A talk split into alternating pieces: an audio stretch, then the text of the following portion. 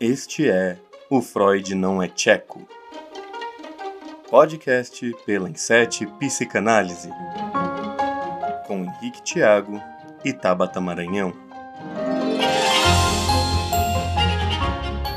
Fala, seres pensantes, tudo tranquilo?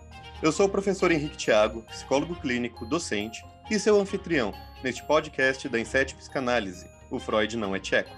Este é o nosso podcast para discutirmos sobre alguns temas da psicanálise Cada episódio é um novo tema, um novo pensamento e um novo conflito para vocês aí. E hoje, seres pensantes, faremos um pouco diferente. Vou apresentar nosso tema antes de apresentar a mesa. E este mês teremos o Dia Nacional de Combate à Violência contra a Mulher. Estamos em ano eleitoral e muitas coisas são discutidas. Nós gostaríamos de falar sobre a violência contra a mulher, mas eu penso que não faz muito sentido eu abordar e apresentar este podcast sozinho, uma vez que não é o meu lugar de fala. Sou homem, né? Por causa disso, passo a palavra para as mulheres que também comandam este bate-papo, inclusive Bárbara Vazzi. Tudo bem, minha querida? Oi, Henrique. Olá, seres pensantes, tudo bem? É um prazer estar hoje aqui com vocês, fazendo esse papel de host, um grande desafio. Espero estar à altura desse papel.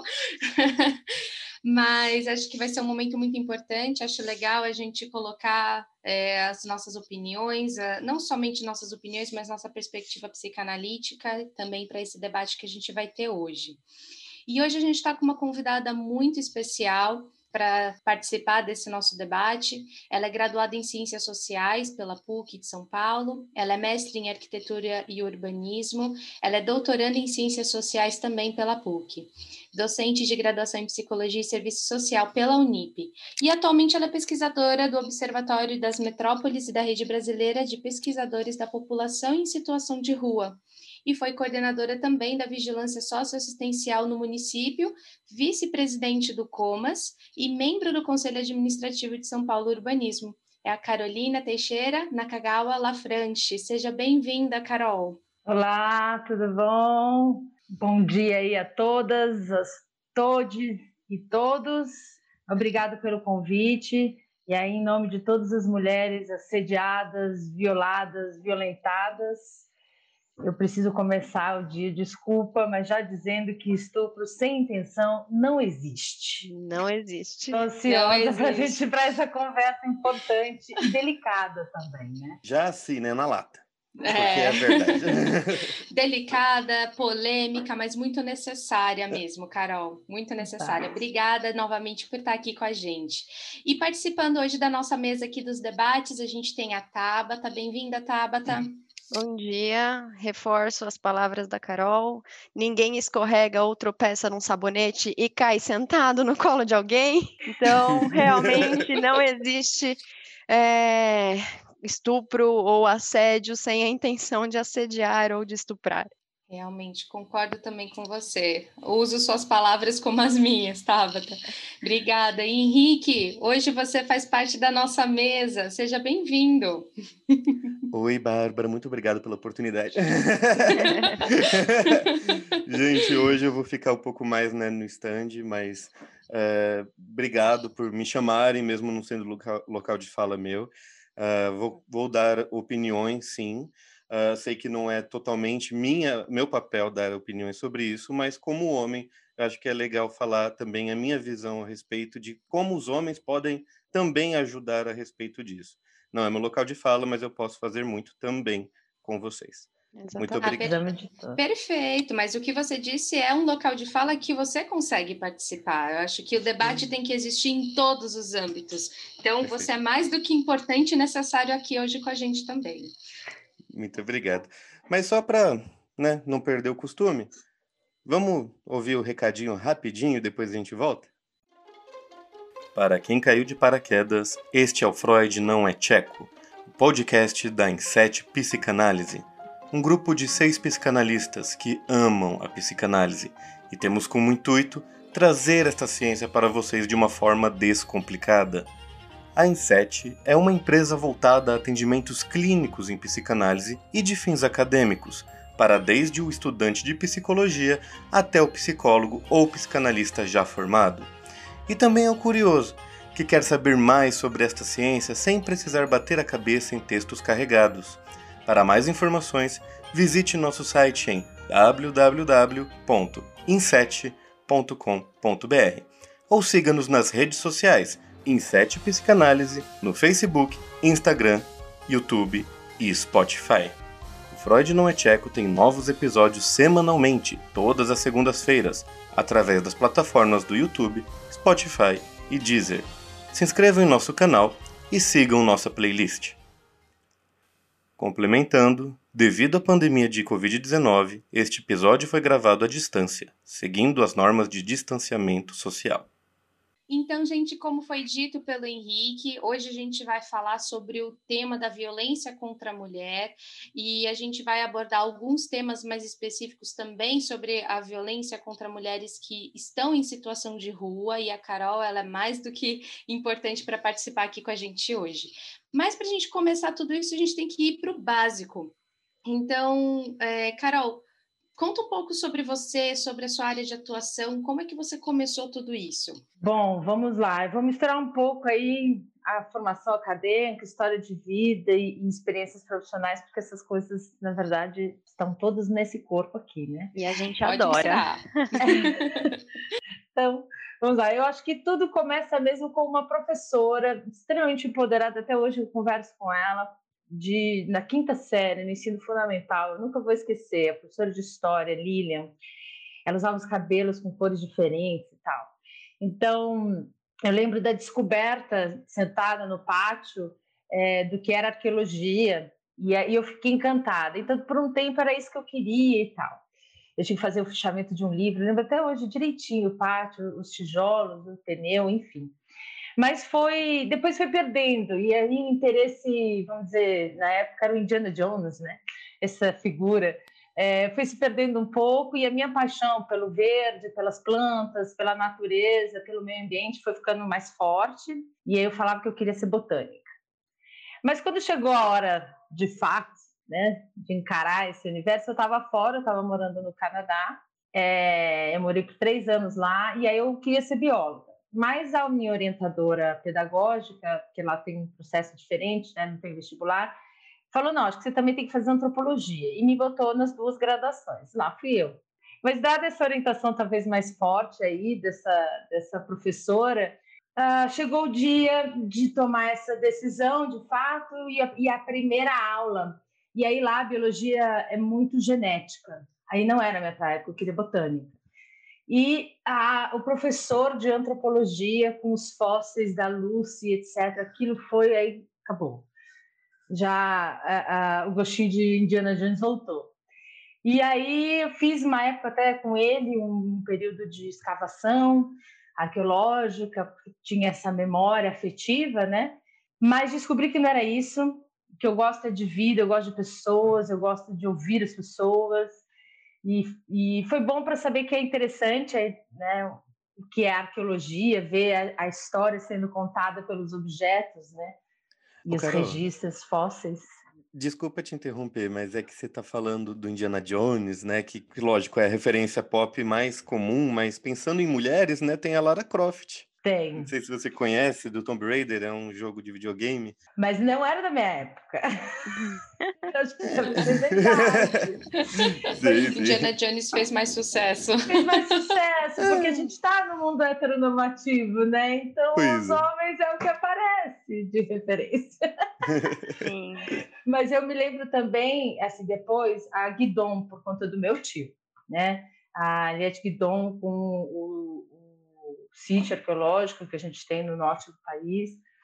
E, e eu me lembro dessa visita que meu tio fez, me levou para o Museu de Arqueologia e Etnografia do, da USP, lá o MAI. Inclusive, fica o convite. É, vale a pena, tem muita coisa boa lá. Ele fica dentro da, da cidade universitária? Isso, dentro da cidade universitária. Do legal, ladinho legal. de casa. Bem na entrada da, da, da, onde tem a entrada para a favela ali. Ah, é do Portão 3? Não, não, é uma entradinha não, vamos dizer, de passageiro, de, de pedestres, não. Sei. Oficial. Ali perto do hospital, do, do HU. Perto né? do Roldão ali. Sei. Fica aí o convite para todo mundo ir lá visitar, né? É, visitar é... o museu, não a comunidade. Ah, por que não a comunidade? Tem que é, por que não, né? Também. Fazer um trabalho também, lá né? tinha um trabalho super importante de segurança alimentar, de discussão de segurança alimentar. É um lugar que vale também.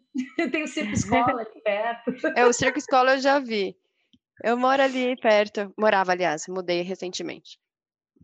Mas é, e aí, enfim, aí voltou esse, esse interesse, mas eu descobri isso, que na verdade eu queria era o humano, e eu não precisava disso na, na botânica, eu já tinha, já tinha uma área que era essa área das ciências sociais. Aí eu volto para o Brasil e aqui é justamente estar junto, né, as ciências sociais. Então, para seguir a, a, a, antropologia, eu teria que fazer essa escolha é, ou a geografia, que é a parte da arqueologia, ou as ciências sociais. Eu fui para as ciências sociais, claro. E aí, na faculdade, eu fiz tudo, assim, honestamente. Até hoje eu não sei como eu dei conta, mas a gente tinha os projetos socioculturais nas periferias, com oficinas, com jovens. É, a iniciação científica no, no, Observatório das Metrópoles, que hoje o meu filho a casa torna, né? Uhum. É, depois tinha o Museu da PUC, que também estagiei até para conseguir pagar a faculdade. E todas as pesquisas que apareciam de mercado, de tudo, a gente se jogava, né?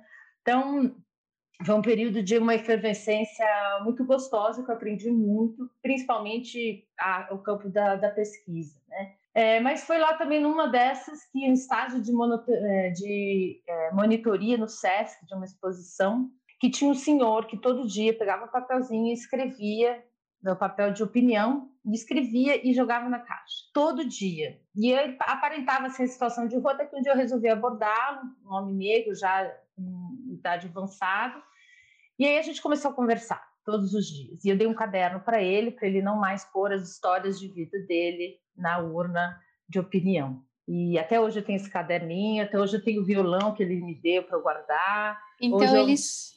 Eh, desculpa, ele, ele, colocava as histórias da vida dele nesses papéis? É. Nossa. Contando essa coisa. trajetória dele, que eu acho que é uma trajetória muito típica da rua, na verdade, que a maioria é homem e a maioria é negra, né? É, de, de, que a gente fala, a ah, escravidão acabou lá, mas na verdade ela demorou um tempo no, na área rural, né? Uhum. É, persistiu verdade. uma relação. Então ele sai da área rural de Ribeirão Preto é, e vai vindo por trabalhos uh, mais variados possíveis até a capital. E na capital ele não encontra condições, né? Só trabalhos precários mesmo e mora em pensão, de pensão em pensão, pensão, rua, rua, pensão, hotel, e fica nesse nessa triangulação tão típica da situação de rua. Uhum. E, e aí ele estava ficando já um idoso, e ele falava, eu preciso contar minha história para alguém, alguém precisa saber. E aí foi que eu dei esse, esse caderno, e eu me lembro de contar para a professora Marisa Borim, que foi também minha orientadora no início do doutorado, e naquela época ela falou, olha, já que você está com esse seu novo confidente aí, tem um processo seletivo de pesquisa censitária com a população em situação de rua. Você não quer participar? Hum. Eu fui, porque eu falava em pesquisa, estava. É, e aí foram vários anos ali, foi a hora que o, o, isso se instalou de fato. Então, entre Cine Clube no museu, oficina no, no na sítio da Ressaca, no Jabaquara, com hip hop, a pesquisa e a população de rua sempre teve presente. Eu trabalhei no SEMPEC, né, assim, em organizações é, do terceiro setor, que a gente chama, né? Mas desde pequenininhas de bairro a outras maiores, né? Então, Sou da Paz, Fundação Abrinca, que é os que o pessoal conhece mais, né? Uhum.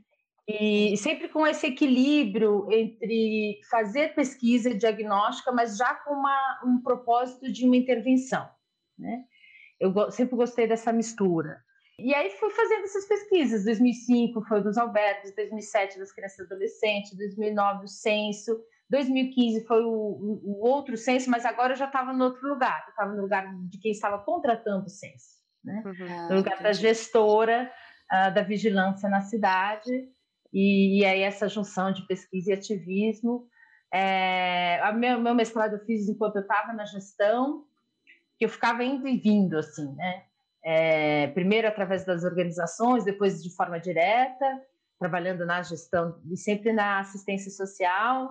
E aí, dependendo do, da gestão daquele ano, a gente falava, ah, acho que é melhor eu trabalhar do outro lado.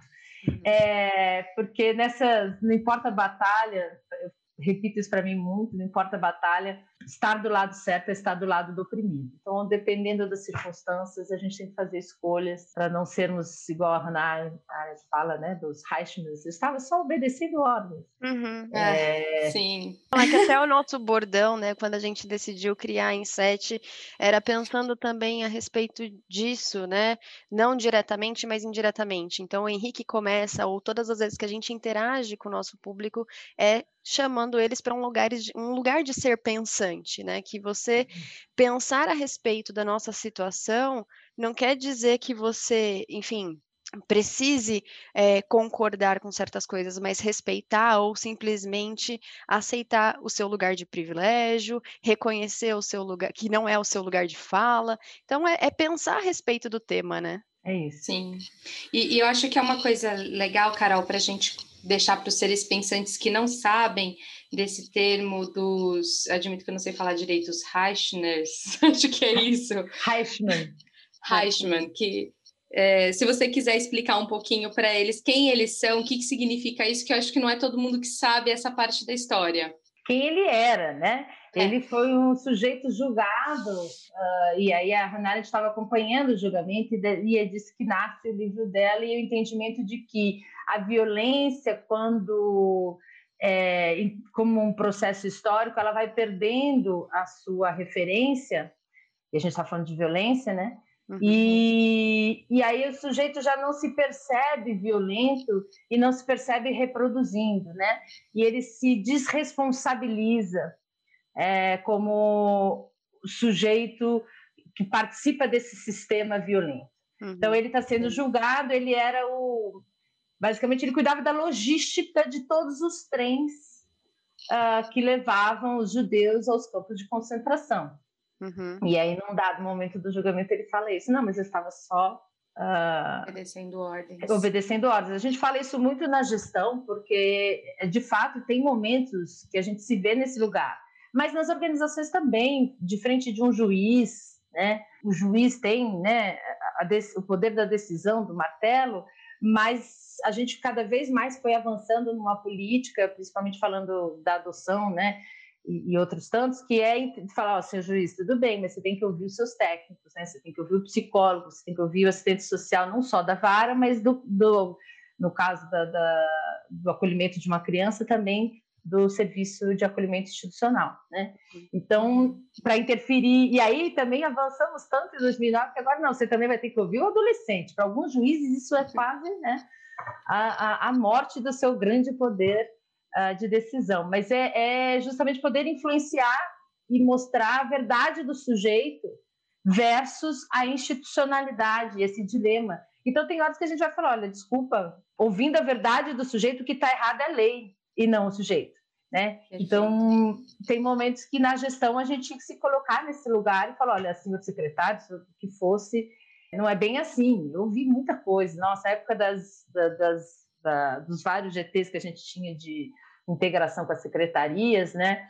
Eu lembro uma vez com um sujeito da educação, que a minha a, a gente estava construindo o projeto dos céus, em que o CRAS estava dentro do terreno do céu, né?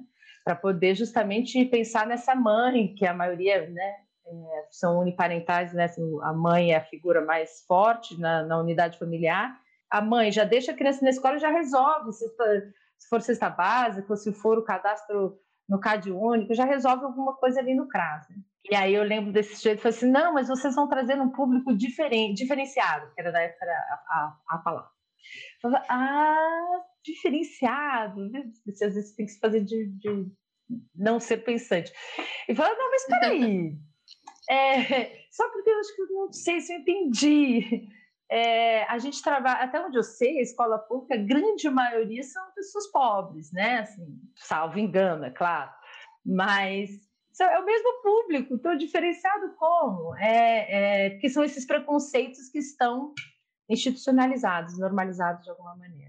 Então, mas voltando à minha trajetória, foi isso, trabalhando nos serviços de acolhimento criança e adolescente, trabalhando nos serviços uh, mulheres vítimas de violência, é, que eu fui aprendendo e entendendo, e como mulher, né, como feminista.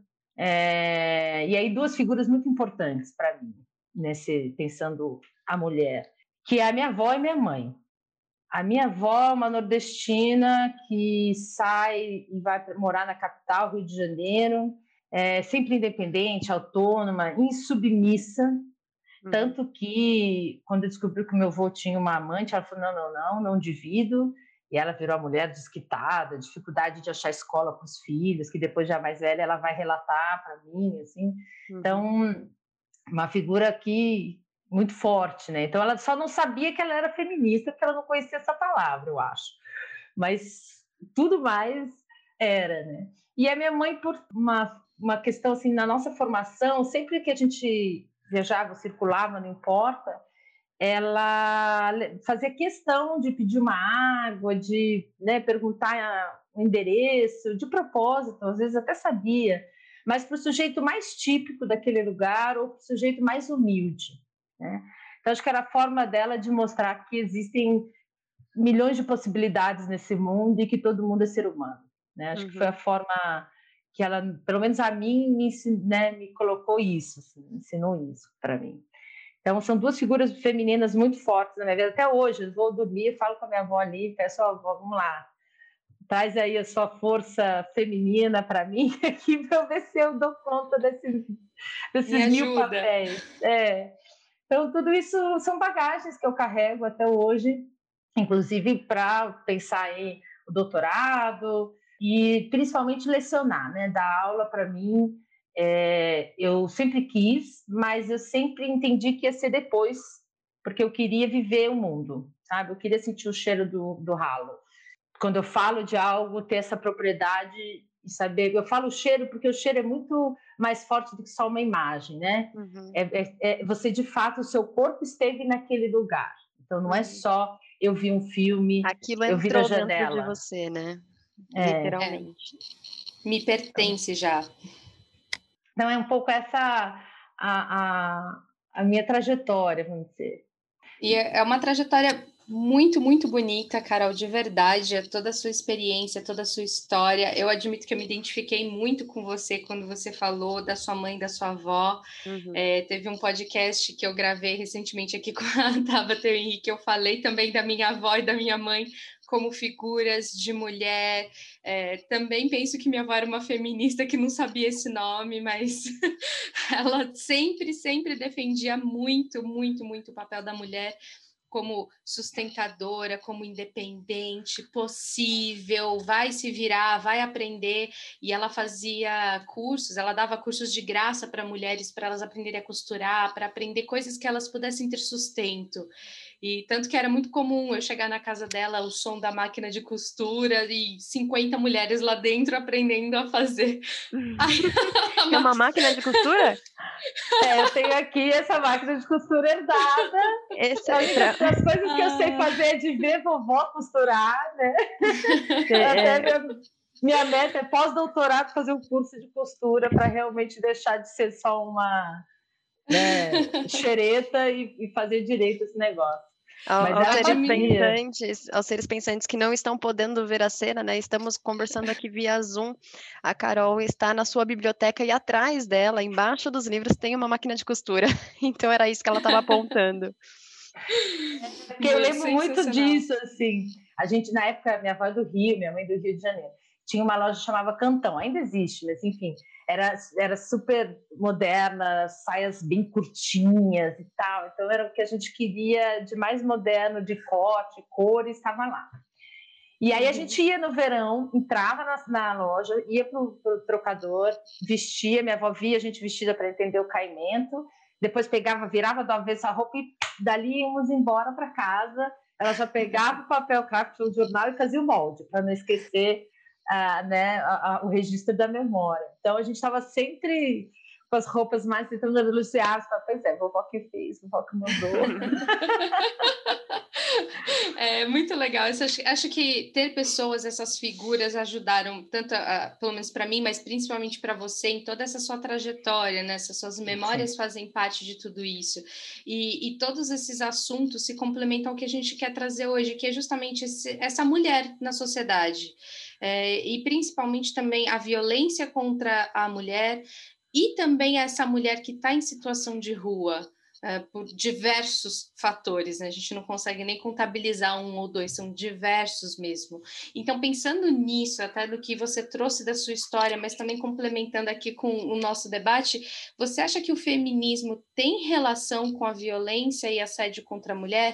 Acho que tem tudo a ver, né? É indissociável. Uh, o feminismo é esse espaço, é um conjunto de movimentos, na verdade, no campo da política, da filosofia, da arte, que nasce desse incômodo uh, com o lugar em que a mulher é colocada na sociedade. É, ele, é, ele, é, ele não é linear e, e com, ele nunca foi só uma uma bandeira, pelo contrário, né? Ao longo da história ele foi mudando e, e essas bandeiras foram mudando junto. Então, no primeiro momento a gente pode falar do acesso à educação, depois as sufragistas, né? Pensando o voto, depois também a questão do mercado de trabalho, as grandes a, a greves, pensando a, a gente até hoje comemora, mas é da, da, das greves das mulheres da União Soviética. Então, essas lutas hoje o não binário e a busca por uma justiça, né? Então, são bandeiras que a gente vai carregando ao longo dessa história. Eu acho que essa semana a gente teve o fato aí da é, Marie Ferrer, que é bem emblemático né, desse uhum, lugar. Sim, sim. E, e, aí essa associação com a mulher e, e, e, o movimento feminista como essa capacidade de, de, de resistir, de mobilizar e falar para a sociedade não em nome dela, né, estender a mão uhum. e proteger ela. É, então, a gente vem buscando cada vez mais, né, o que junta, vamos dizer, essas bandeiras, e por isso ganha o nome de, de, do movimento feminista, buscar direitos equânimes, mas também a libertação, e esse acho que é o ponto mais forte, a libertação dos padrões patriarcais e o empoderamento feminino. Né? É, a gente, inclusive, hoje eu, a gente tem muito cuidado aí em usar a, uma abordagem sobre o igualitário, né? Uhum. Porque esse igualitário levou muito também à reprodução dos mesmos paradigmas, né? Então desse modelo machista, patriarcal, só que num corpo mulher e não é isso que a gente quer. Não é transformar mulheres nesse mesmo lugar com esses mesmos paradigmas, não é isso. O que a gente quer é essa justiça ou essa ruptura de paradigma e assumindo aí o cuidado, a solidariedade, a cooperação. A gente pode dizer que a gente busca pela equidade, né? Equidade é diferente de igualdade. E isso está na bandeira dos direitos humanos, né? É uma, é, é... Eu acho que a gente dá um passo quando a gente percebe a interseccionalidade dessas de diversas camadas, né? De, de, de violência e violação sobre esse corpo. Então, é, a ideia de justiça também eu acho que é muito forte hoje. Né? Uhum. Porque mesmo que a gente fale, ah, meu corpo, minhas regras, a gente continua individualista, a gente continua binário nesse sentido. Eu acho que a gente tem que romper com esse binário e pensar outras coisas. É nossos corpos, nossas regras. É mais coletivo mesmo. Enfim, é estender a mão, porque antes até de falar disso, acho que a gente pode falar dos números para poder ver o quanto está, essa coisa está associada, né? Excelente. É, eu acho que no Brasil a gente registra aí, é, eu fui ver esses números para trazer certinho, mas são 180 estupros por dia. É muito. Ou seja, coisa. mesmo que fosse um, ainda é muito. É muito, sim, mas sim. Assim, e a cada uma hora oito. Então, quando a gente está conversando aqui, esse tempo que já passou, né? A cada dez minutos é um. Então, a gente já pode pensar numa mulher aí que está sendo violada e violentada nesse exato momento. Então, e, essa Carol, é a dimensão. Tem um outro dado que eu recentemente estudei, que é da ONU, que fala que 70% das mulheres vão sofrer ou já sofreram algum tipo de violência em um momento ou vários durante a vida. É 70% das mulheres do mundo. E eu Sim. lembro que quando eu li isso, me gerou uma revolta tão eu grande. Acho até que esse número tá baixo. Da, da nossa, da nossa, da nossa realidade. É que está relativizado para todas as mulheres do mundo, é. né? Pensando sim, em Brasil, sim. esse número é maior. É muito maior, com é certeza. Vocês Mas ainda da... assim é muito grande. É, e, é muito grande, é revoltante. E, e quando eu falei isso para o Lucas, eu falei assim, Lucas, você tem noção que sua mãe já sofreu, ou vai sofrer, ou está em um momento, sua irmã, eu, minhas irmãs, minha mãe, Assim, é, é, na hora que você começa a dimensionar esse 70%, não para longe de você, ah, porque é o mundo. Quando a gente distancia de nós, uhum. não parece que não nos impacta, né? Aquele uhum. efeito lá, já ah, não, não, não tá perto de mim. Mas quando você para para pensar em você, você nessa situação, você às, às vezes eu penso que as mulheres também não querem reconhecer por medo, por vergonha, os momentos em que sofreram essa violência. Isso pode ser uma coisa que a gente vai debater mais para frente Sim, eu acho que isso também tem a ver com que, claro, que a gente vai falar mais para frente, Bah, sobre a gente não, não saber exatamente o que é um abuso, o, qual é o limite, qual que a gente não, não tem muito tanto essa clareza, né? Algumas mulheres, pelo menos, não têm. É, vocês falando da mãe de vocês, minha mãe também, Carol, veio do uhum. Nordeste, super super forte, enfim, me ensinou tudo o que eu sei sobre feminismo hoje, sem ser feminista. É, ela ainda tem alguns pensamentos machistas, mas todo o comportamento é de uma feminista, enfim. E uma das coisas que eu paro e penso hoje na minha criação, que eu falo, nossa, olha o que minha mãe me ensinou. Ela me ensinou achando que estava certo, e de fato eu acho que ela deveria ter ensinado isso, mas a gente tem dois pontos de vista. Eu lembro que quando eu estava na quinta série também, eu tinha, eu estudava aqui perto ali da USP, e o nome do colégio ele não era numa camiseta tradicional, ele era um nome todo, todo embaralhado na camiseta na altura do peito. E minhas amigas iam para a escola de camisetinha e minha mãe me fazia ir de uniforme, que ela falava assim: você não vai sair de casa com a roupa que você quer, porque quem vai olhar para você não são os menininhos que estudam com você, quem vai olhar para você é velho babão. E aí eu não entendia isso, até que um dia eu saí da escola, eu saí da, de casa cedo, eu ia sozinha para a escola, com 12 anos, eu e uma turma de amigas, e um dos caras na rua, de uma oficina, olhou para a parte do meu peito, eu estava naquele momento de, de uhum. desenvolvimento, uhum. e ele olhou e leu o nome da escola, e ele falou assim, é, esse nome é o nome do namorado ou é o nome da escola? Porque o nome da escola era só Júlio, e gerou um desconforto ali para mim, eu falei, eu não tenho namorado, é óbvio que é o nome da escola, mas assim, ele mora no bairro há muito muitos anos, ele sabe que é o nome da escola. Então, assim, ele não estava olhando para o nome da escola, vamos ser honestos. Ele estava olhando para mim, ah. ele estava olhando para o meu corpo. É, e eu só fui me ligar isso depois de um tempo, e minha mãe já me dizia isso, assim. Minha mãe já me ensinava a não usar roupa apertada desde criança, porque ela falava que era homem que ia olhar era para usar blusa comprida desde sempre, e ela falava para mim assim: você tem lugares para você usar essa roupa. Então, quando você quiser usar um short curto, quando você quiser usar um decote, você vai usar numa balada, você vai usar quando você for para o shopping com as suas amigas, mas para ir para a escola não é o ambiente.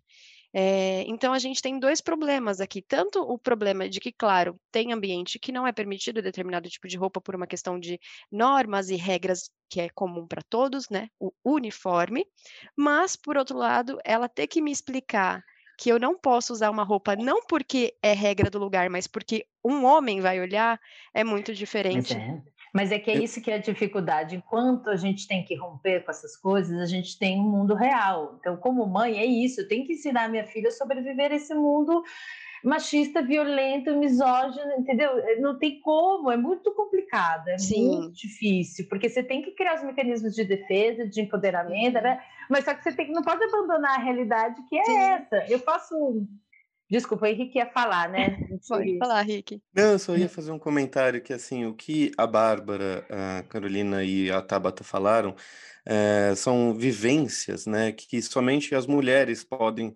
realmente falar, meu, isso aconteceu comigo, isso aconteceu mesmo. Porque com nós homens, por exemplo, é só um uniforme. Ninguém uhum. na rua vai parar e falar: Olha, é o nome do namorado? Não. Uhum. Não, não tem esse tipo. Se eu tiver de regatinha, o máximo que vão falar é: Ih, tá forte, hein? Uhum. pra zoar. Mas nunca vão me sexualizar pela roupa que eu estou usando. Então é importante a gente não, fazer. E é sexualizar, ponto. Tá? É, né? Ponto, não né? Tem Por nada roupa ou não. Com roupa, você tá de burca e vão te sexualizar. Vão, sim. e pior que sexualizam sim, porque isso acontece lá no Oriente Médio. Né? Só os olhos aparecendo já é motivo para sexualizar a mulher. Então, isso nós homens nunca passaremos, mas o que a Bárbara trouxe, eu acho que é muito legal. Uh, o que ela passou para o Lucas, por exemplo, que é o marido dela. É, você não vive, mas existem mulheres que vivem com você e você não gostaria que alguma delas fosse sexualizada na rua. Então já é um pensamento para Lucas e para Lucas disseminar com os amigos dele. Então, nessa lógica, Henrique, eu faço um exercício em aula já há algum tempo e eu faço questão de fazer com todas as turmas. Em algum momento que esses debates surgem, eu faço esse exercício. E tem turma de 120 alunos e tem turma de 80, 50, depende, né? A grande maioria, na psicologia, principalmente, a grande maioria é composta por mulheres. E aí, assim, quando eu falo, ó, não estou falando de orientação sexual aqui, né? é gênero mesmo. Então, é... então, a grande maioria é composta por mulheres. E aí eu faço, eu conto duas situações de assédio pelas quais eu passei, uma institucional no trabalho, que é muito comum e que as pessoas nem percebem que é assédio, e outra que é a mais clássica, que é a, vamos dizer, a mão não autorizada, né? Aí já é abuso, mas está no limite ali. Uhum. Um fio-fio um, um, pouco mais é, é, também violador também é, é, pode entrar nessa história. Fato é que eu, toda vez que eu conto essa história, é, depois eu pergunto para as alunas que estão de presente quem pode levantar a mão dizendo nunca vivi isso. E o silêncio é mórbido que toma conta da sala o silêncio grita tão alto que não tem como não incomodar. E aí é que eu chamo a responsabilidade para os homens, entendendo que se a gente quer mudar essa realidade, a gente vai precisar que todo mundo entre nessa. Então, assim, é, é, a convicção que eu tenho hoje de que quase todas as mulheres já passaram ou passam reiteradas vezes por essas situações. Uhum. Ou seja, a sua irmã, como ela falou, a sua mãe, sua filha, sua sobrinha, sua vizinha, sua parceira, todo mundo. Eu espero que vocês possam hoje, quem está nos ouvindo também, olhar no, nos olhos delas. Uhum. Não gostou? Incomodou? Que bom. Né? Uhum. Então, venha, né, junte-se a nós nesse movimento de desconstruir esse sistema. Né? Uhum. Né? E, e, e, porque não tem como pedir para o oprimido, que está destituído dos recursos de poder, que ele se levante e desconstrua esse modelo. Né? Uhum. Os poucos recursos que eles, nós temos e que o oprimido tem, de uma maneira geral, é, servem para sobreviver, serve uhum. para me defender. Mas é preciso, então, que todo mundo assuma essa luta por uma mudança, por uma desconstrução conjunta, senão a gente não vai conseguir romper com o patriarcado. E isso significa também, é bom lembrar, que talvez você se coloque num lugar desconfortável, né? Por Sim. exemplo, quando a mulher decide, sei lá, fazer o aborto sem falar para você ou sem ter a sua presença. Não, mas eu também sou parte disso. Não, você não é parte disso no limite. Eu posso até querer conversar com você, mas eu posso também não querer conversar com você. E como vocês sempre estão à frente das decisões, né? Quando vocês são colocados para fora do processo de decisão, vocês ficam incomodados. Então, eu dei esse exemplo um pouco mais exagerado, mas isso é no cotidiano né? Da, da, rotina da vida, do dia a dia. Não, mas eu com quem que vou, né? Sei lá, a filha vai com quem? Fala, não, você vai estar aqui para decidir, é você que vai levar? Não, então assim, eu vou fazer a logística que é boa para mim. Então, essas pequenas, esses lugares de comando do cotidiano também precisam ser revistos, porque não, não, não é mais. É quem, tem que, quem vai tocar esse barco. Esse barco pode ser tocado uma hora por você, uma hora por mim, né? Você, digo, homens, uma hora por nós mulheres, e é isso. E aí a gente vai fazer o que a gente sabe fazer e como a gente sabe fazer. Não dá. Eu lembro uma vez com o meu parceiro, a gente se tenta se desconstruir ao máximo. Lembro uma vez ele falando, eu falei, não, mas ela precisa acordar cedo, porque depois da noite, a hora que eu vou pôr para dormir, fica difícil. Eu falei, você vai estar aqui? Não. Você tem condição de acordá-la e ficar com ela? Não. Então, sinto muito, cara. Não, eu não gosto, não vou. Eu não vou assumir isso, porque eu não vou fazer. Né? Então, são os pequenos, parece bobagem, mas são esses pequenos lugares que a gente precisa ir desconstruindo, né? Uhum. Você pode dar opinião. Você fala, olha, eu acho que tal, aí é outro diálogo, né? Uhum. Mas impor, fala, ah, não, não né?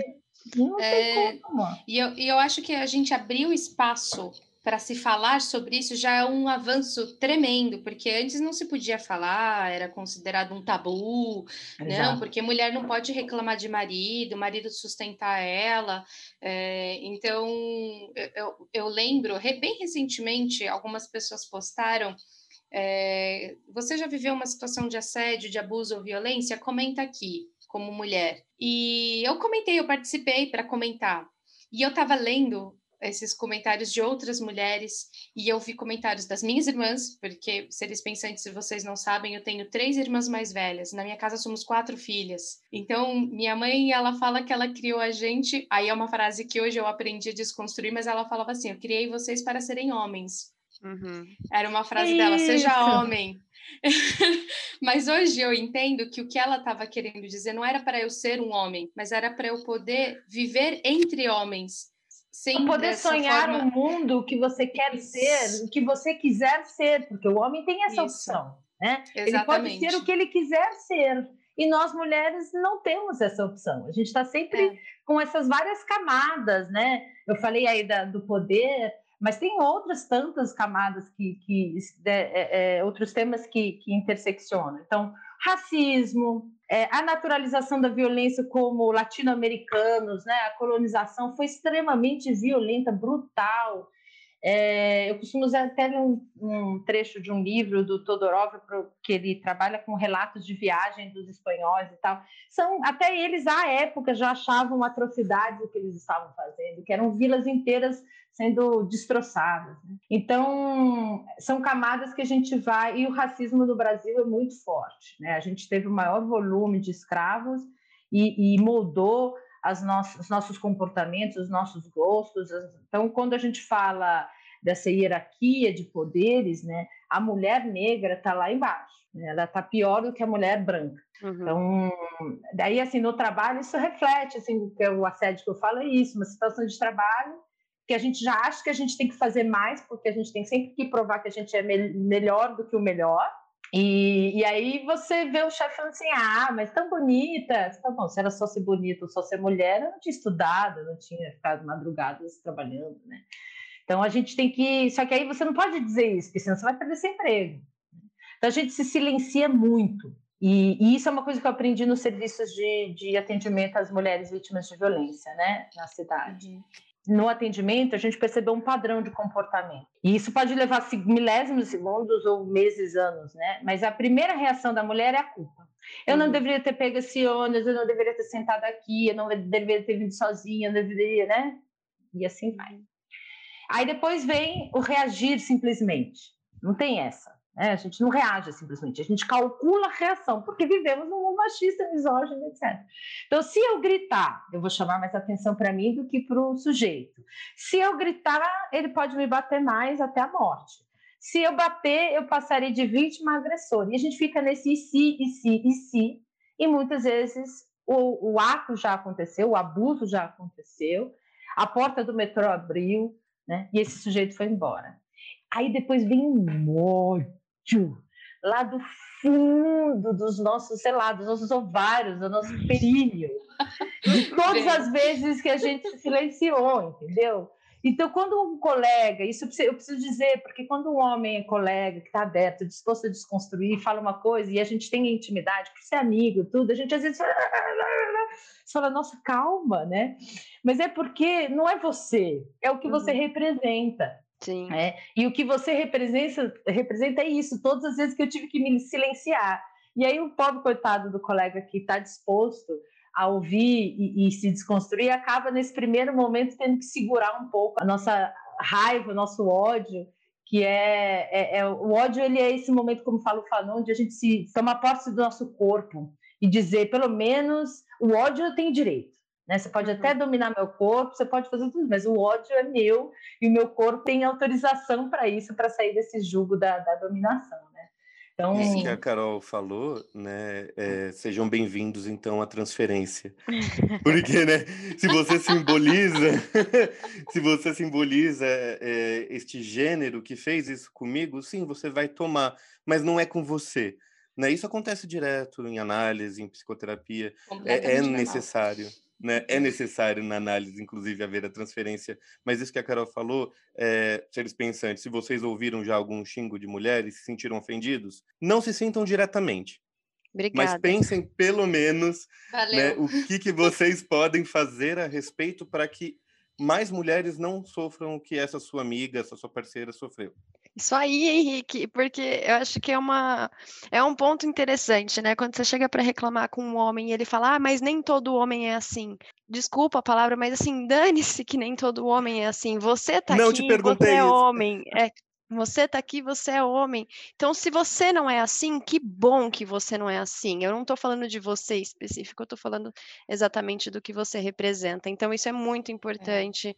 E se isso é verdade, desculpa te interromper. Teresa, se isso é verdade, então aquela piadinha que você recebeu no WhatsApp, você se incomoda de, por favor, dizer que aquilo é um absurdo? Sim, É Não, isso, né? eu vou compartilhar uma imagem que eu recebi no meu grupo da pós. E, enfim, se estão ouvindo, que bom, vocês já sabem que eu estou indignada com isso, mas ok. Eles mandaram um meme que é uma régua de Audiodescrição agora. uma, uma régua de, de tomada, sabe? Aquelas tomadas que Sim. tem várias. Sei. E aí eles colocaram a tomada, que é o polo positivo, né? Então o que tem os dois pauzinhos é positivo, a tomada da parede que entra é negativa, e aí eles colocaram a régua falando biscate, porque ela aguenta vários polos positivos. E aí eu vi, e foi uma mulher que Nossa. compartilhou. E eu falei assim, Pesado. ok, né? te- Tem um- um- uma, uma tentativa de, de ser cômico, de ser humorado, mas assim, eu olhei e falei, gente, não tem graça. Aí mandaram o T, né? Aquele Tzinho. Ah, essa daqui é uma biscate, só que é uma biscate menor. Eu falei, gente, ou é uma mulher empoderada que ela satisfaz várias pessoas. Só isso. Ou assim, que você eu poderia comentei. mandar a imagem de volta, risca, o biscate escreve estupro. É, também. Isso, inclusive nessa do estupro, eu tô assim, eu, vou- eu acho que a gente não pode publicamente falar palavrão, mas eu vou me permitir, tá? É, a gente precisa fazer Bom. algumas substituições. Uma, eu decidi isso, até botei outro dia no, no Facebook, quem concorda? A gente não chamar mais, não usar mais a expressão filho da puta. Porque Uhum. coitada da prostituta, que é um dos trabalhos mais antigos, né? Que Uhum. foi relegado, inclusive. Mas, enfim, é, não vamos usar mais isso. Vamos usar estuprador. Ai, aquele, em vez daquele FDP, aquele estuprador. Eu acho tão mais adequado. E assim Sim. a gente vai ajustando. Né? Porque quando a gente escolhe palavras, elas têm poder. Né? Então, eu não vou mais usar o FDP. Eu bani da minha vida. A partir desse momento que eu decidi que eu acho mais adequado é estuprador. Ou filho de um estuprador, né? Filho de um estuprador pode ser. Aí, ó, pronto, coloca no, é no, o no rabo problema também de dos ser um homens, filho né? O problema de ser um filho de um estuprador é que a gente tem uma mulher que foi estuprada e que ele é um fruto completamente errado, né? Pode ser filho de um violentador também, não sei, ou, ou, sei lá, fruto dele. Enfim, dá, dá pra gente brincar aqui. Mas o, o- eu tava pensando né, sobre tudo isso que a gente está debatendo, e, e, Carol, até trazendo aqui sobre o silenciar-se em relação ao que acontece. A gente tem diversas situações em que a gente se silencia por não saber como reagir. Eu me vi numa situação de assédio uma Uhum. vez no trabalho, eu olhei e falei assim: então isso é um assédio? E eu não percebi, demorei uns 20 minutos até então re reagir, consegui reagir, mas ok. De qualquer forma, eu penso também, é, trazendo aqui até o grupo que a gente também quer trazer para o debate, que são as mulheres em situação de rua, o quanto elas são silenciadas. Ah, e são camadas e camadas, como eu falei, de silenciamentos, né? A grande maioria das mulheres em situação de rua, é, elas são levadas à situação por uma.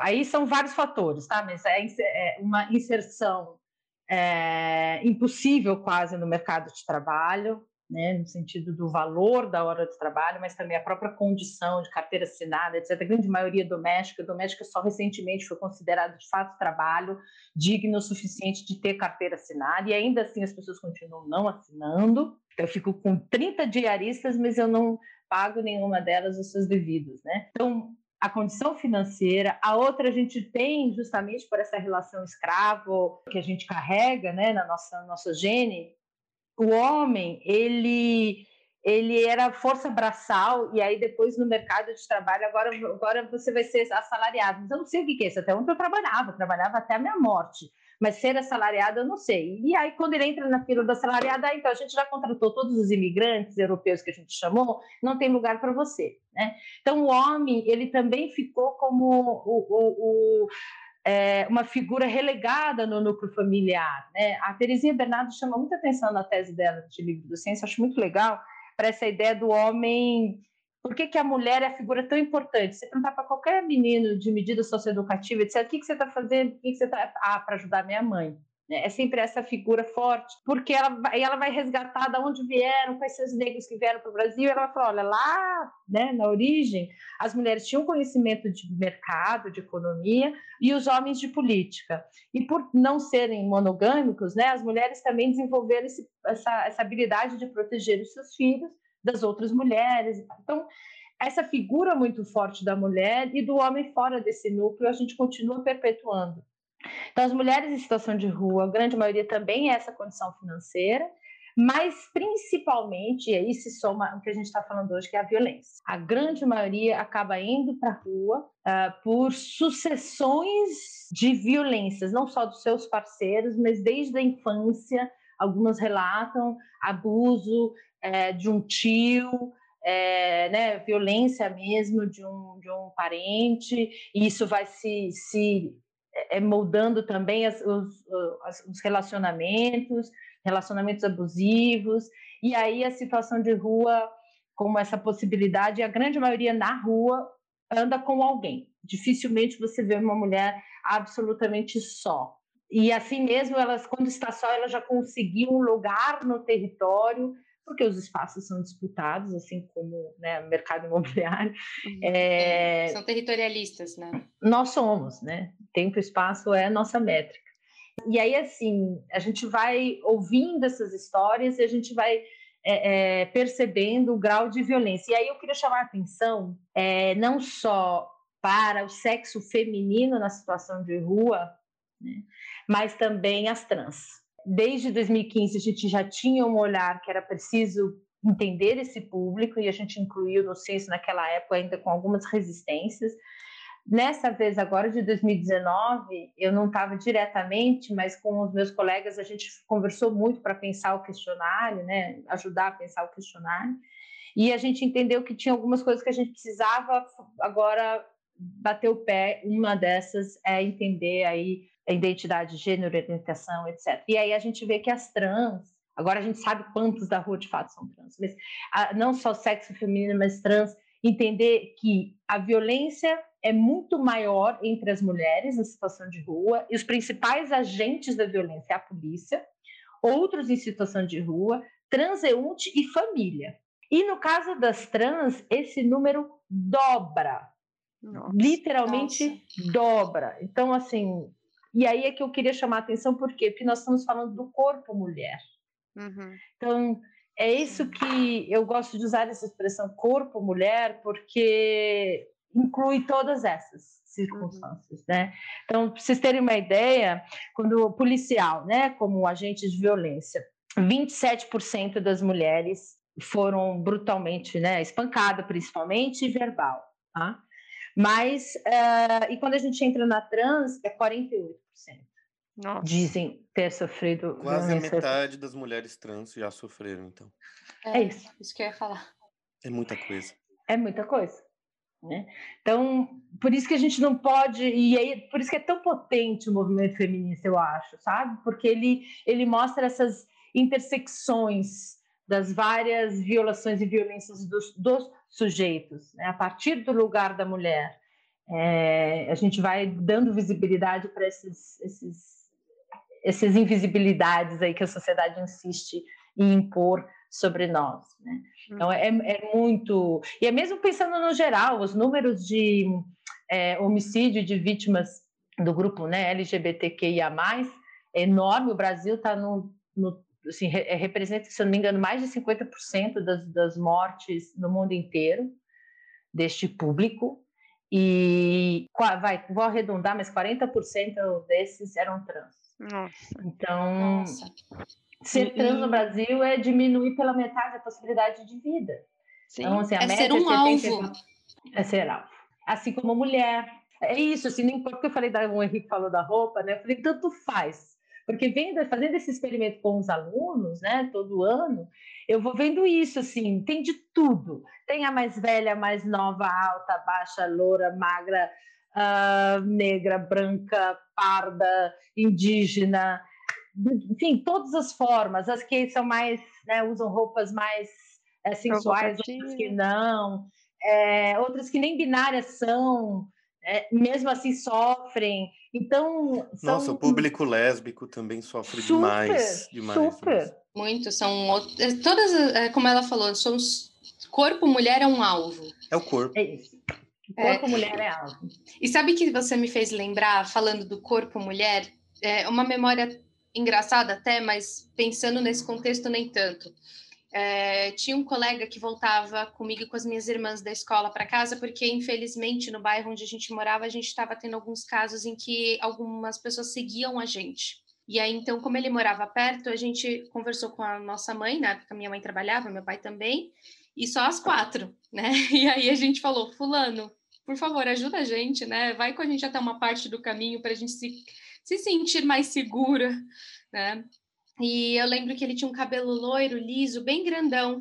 E uma vez a gente estava andando na rua e de costas, olhando para ele, até poderia parecer uma mulher. E eu me lembro que várias vezes zoavam, chamavam, é, provocavam, falavam assim: Oi, loiraça, e não sei o quê. E quando virava todo barbado, os caras, eita, é homem, e não sei o quê a gente até brincava e falava assim: é, você é a loiraça do bairro tal. Eu não vou ficar abrindo aqui detalhes para as uhum. pessoas, mas a gente zoou com ele por um tempo. Mas hoje, parando para pensar nesse contexto, é o corpo mulher, ele parecia uma mulher de uhum. costas e ele era um alvo. Quando virava um homem, ah, não, não, não, Joe, é macho, ou não sei o quê. Então, pera, é, é, só porque a mulher você pode ser um homem você não pode, uhum. né? E, e, até o próprio Por isso contexto... que não é uma questão de, de orientação sexual, Sim. é de gênero.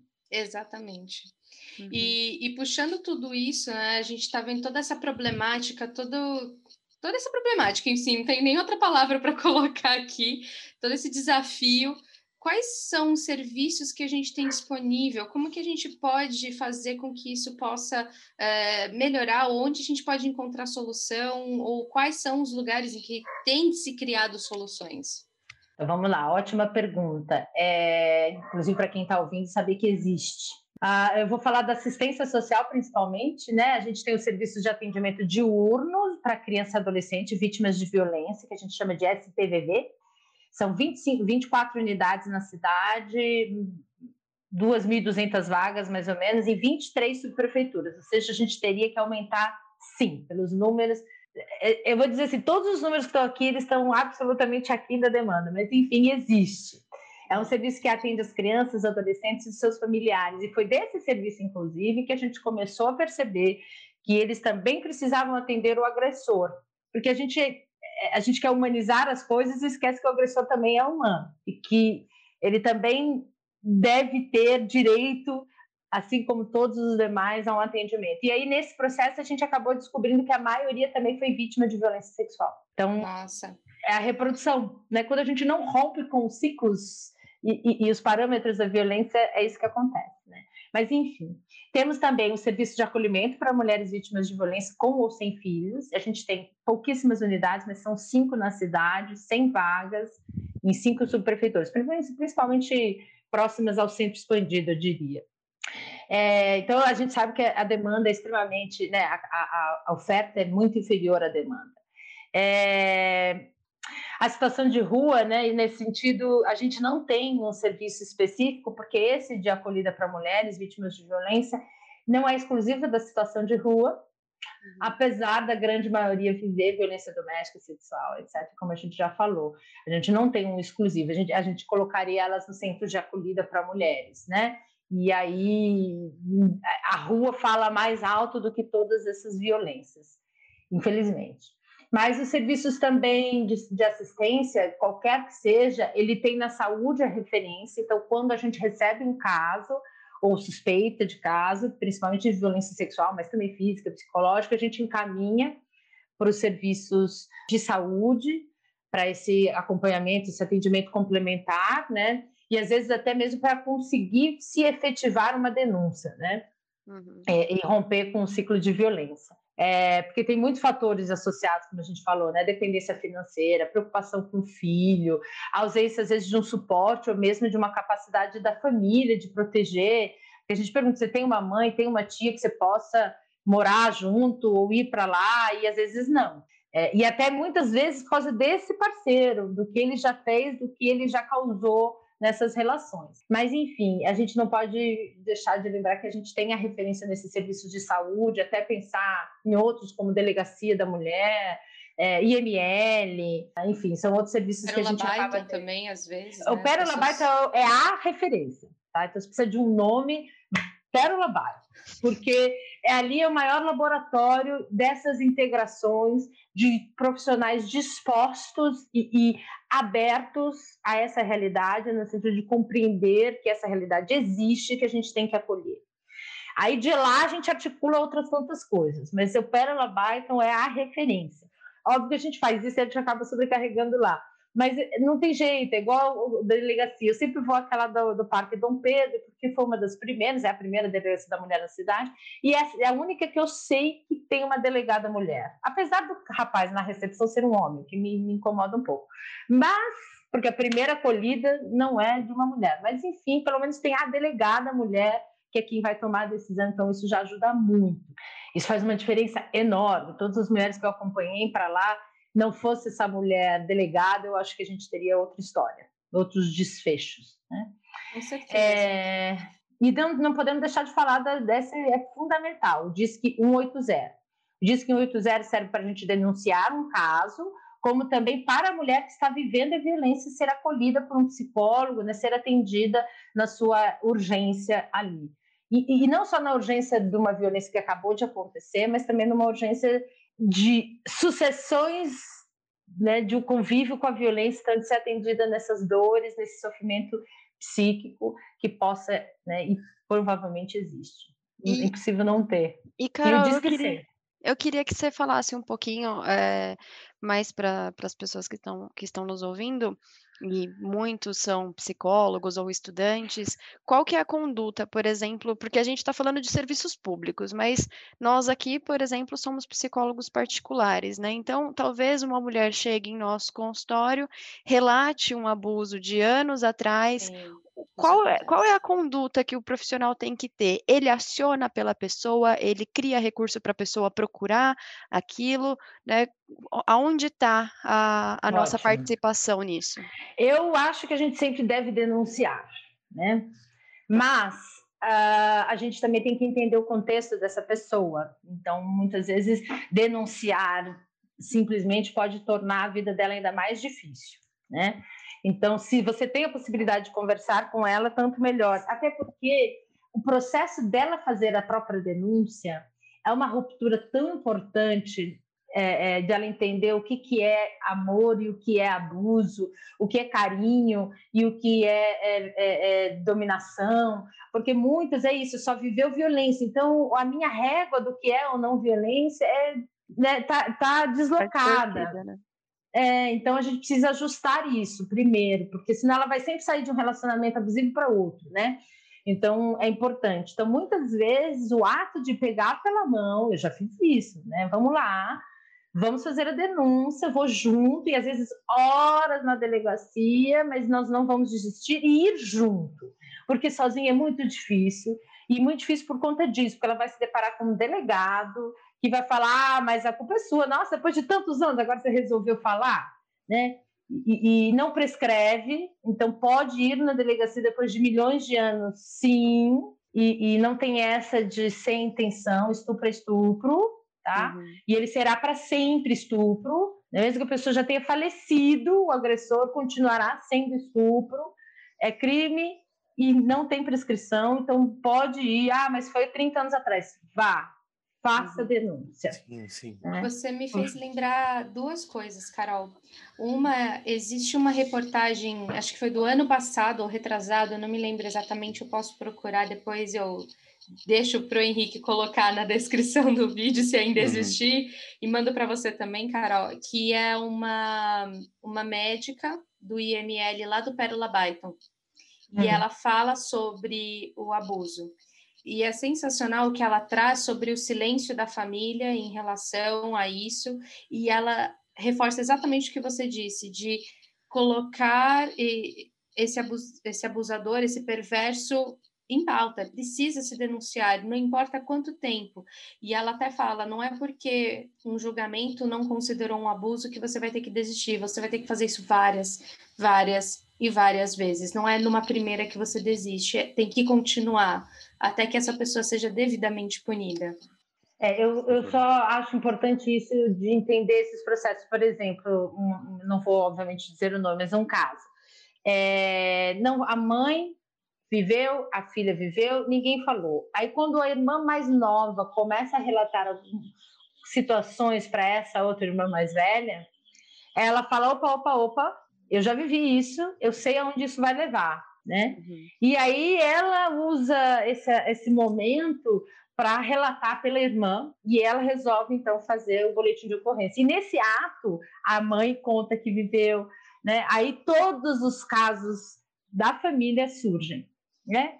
Então, a gente vai, é, eu diria que tem dois processos aí. Um é pensar em si para sair desse paradigma, né? E pensar isso não é cuidado, isso não é carinho, isso é abuso, uhum. né? Então, romper com isso o sujeito, né? A mulher.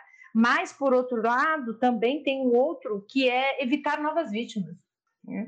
Essa Sim. pessoa precisa de um tratamento, não só. E aí, assim, a gente também sair dessa de, de, de só prisão resolve, né? Uhum. porque senão a gente vai ter.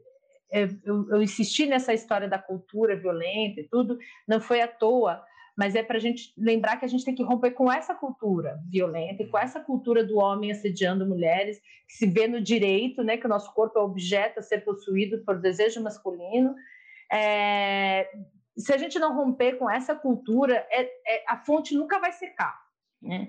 Então, óbvio, temos que denunciar, sim, é grave, mas não basta. A gente tem também que romper com esse sistema violento, com esse sistema violador o tempo todo, porque senão a gente nunca vai acabar com a cultura do. do, do é, eu, eu, lembro de colegas não gostando da ideia da cultura do estupro, mas eu não sou, é na medida em que você acha, se acha no direito de andar na rua e subir para alguma mulher, sem ela ter dado nenhuma bola, sem ter dado nenhum diálogo, se revendo do direito. Isso é uma violação, sabe?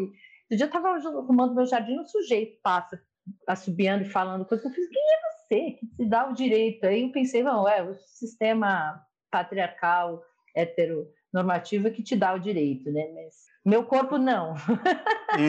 não vou, aquilo machuca, gente. Parece vontade, mas não é, gente. Machuca de é, verdade. Eu não dou esse espaço. Esse espaço aqui eu não dou. O mundo pode dar, mas eu não dou. Não, a gente é. precisa que o silêncio né, não permita que a violência perpetue ainda que não vire processo, é isso que eu quero dizer, entendeu?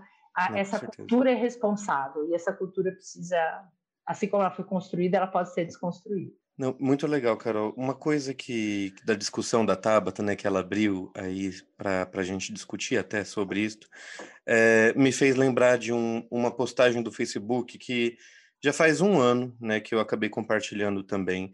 É, não tenho nem como achá-la agora para dizer os detalhes, mas eu lembro mais ou menos por cima que era um relato de uma psicóloga que atendeu uma mulher numa situação gravíssima de abuso sexual e físico, e ela se viu numa sinuca de bico, onde o que que eu farei para, para falar para essa mulher? Porque eu não posso dar esperança a ela, eu não posso falar que isso não vai mais acontecer, eu não posso falar para ela sair da casa, eu não posso falar para ela denunciar este homem. Eu não lembro os detalhes, mas eu lembro que ela estava literalmente presa a uma situação que não havia escapatória. Ponto. Tudo que a gente pode pensar não é possível para aquela mulher. Então, era exatamente isto, e a, a psicóloga termina o texto. A quem serve o feminismo nesta situação? Pois. Ah, é, vamos lá, serve sim. é, foi uma, um pensamento dela, né? Eu estou parafraseando, porque essa claro, frase claro, ficou claro. na minha cabeça, inclusive a minha amiga, que é feminista, e que compartilhou isto, falou: é, agora eu também fiquei travada. Porque então, qual sério. é a solução? É, é, transformar a nossa cultura, é transformar a nossa sociedade, sim. Mas neste Mas momento... até lá, até lá ela precisa de ser protegida. E aí até eu acho que você falou... Então, né? E- exatamente. Por isso que eu acho que esses números, esse Disque 180 e o Disque 100 são tão importantes, né? sim, A gente é, é, tem um vídeo que circulou agora na pandemia de uma reunião é, e que uma colega olha para a cara da amiga e percebe que alguma coisa está acontecendo e aí ela chama o policial enquanto a amiga está em Sim. reunião e Sim. aí toca, olha, fala, tranca a Foi, porta. lo- foi logo no começo da pandemia. É esse tipo de coisa que o feminismo permite, que a gente perceba a outra, que a gente se solidarize a outra mulher, que sabe o que é, porque agora todo esse movimento do Me Too, entender uma cultura do estupro, ainda que os nomes a gente possa, enfim, mas é a gente, nós mulheres, percebemos que todas essas vivências não são minhas, isoladas, mas da nossa sociedade. Na hora que eu descubro que é da nossa sociedade, eu sou simpática e empática à situação da outra, então eu percebo a outra que antes eu não percebia e eu estendo a mão. Esse estender a mão não é só vai, vem cá, brinco querido e, e descobrir que o que você vive é assédio tanto quanto eu. Não é isso. Mas é isso, numa reunião de trabalho, perceber que ela está acabada, porque a gente tem sempre que fingir que está tudo bem, mandar por fora uma mensagem e chamar a polícia. Acho que ali é um exemplo muito claro de que dá, né? Combinando com ela. Então você não tem força para pedir porque você está presa nesse ciclo de violência. Mas eu posso romper com o ciclo de violência junto com você. Eu vou chamar a polícia agora. Eu vou, vou dar um exemplo que não é tão bonito dessa forma, mas eu acho que, que ilustra também muito bem isso, né? E, e também a gente problematiza o que o Henrique falou da, da mulher realmente não conseguir, às vezes, sair dessa, desse círculo vicioso por, enfim, N problemas, né? Eh, eu me mudei recentemente e hoje moro num prédio, num, num bairro nobre, num bairro nobre aqui de São Paulo, enfim, e a gente acha que essas coisas às vezes só acontece ou na periferia ou só acontece no, no bairro vizinho e não vai acontecer perto de mim.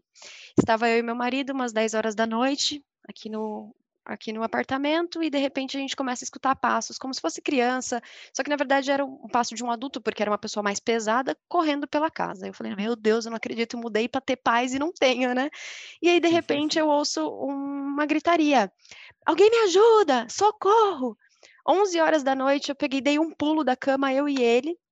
Eu já corri pro interfone, assim, a gente nem se conversou, né? Ele, ele correu para as janelas para ele tentar olhar alguma coisa, eu corri pro interfone e eu liguei. Eu falei: olha, no apartamento de cima tá acontecendo isso, isso, isso. Eu ouvi alguém pedindo socorro, não sei o que tá acontecendo. eh, não ouvi mais barulhos do que os passos e tal. Aí ele falou: ah, o porteiro falou: ah, eu vou ligar lá. Tá bom, o porteiro foi ligar. Enquanto o porteiro estava ligando, eu já liguei para a polícia.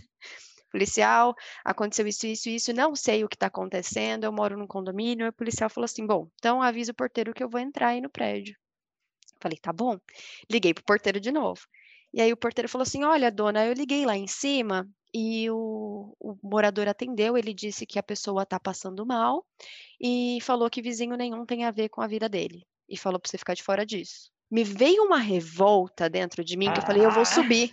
Eu vou, Eu vou agora. subir, eu vou agora. Subindo a escadinha de que- emergência, vamos. Só que, por outro lado, eu, eu tive medo, né? Assim, embora eu tivesse com meu marido, eu também pensei na segurança dele, porque e se tem alguma coisa realmente lá em cima?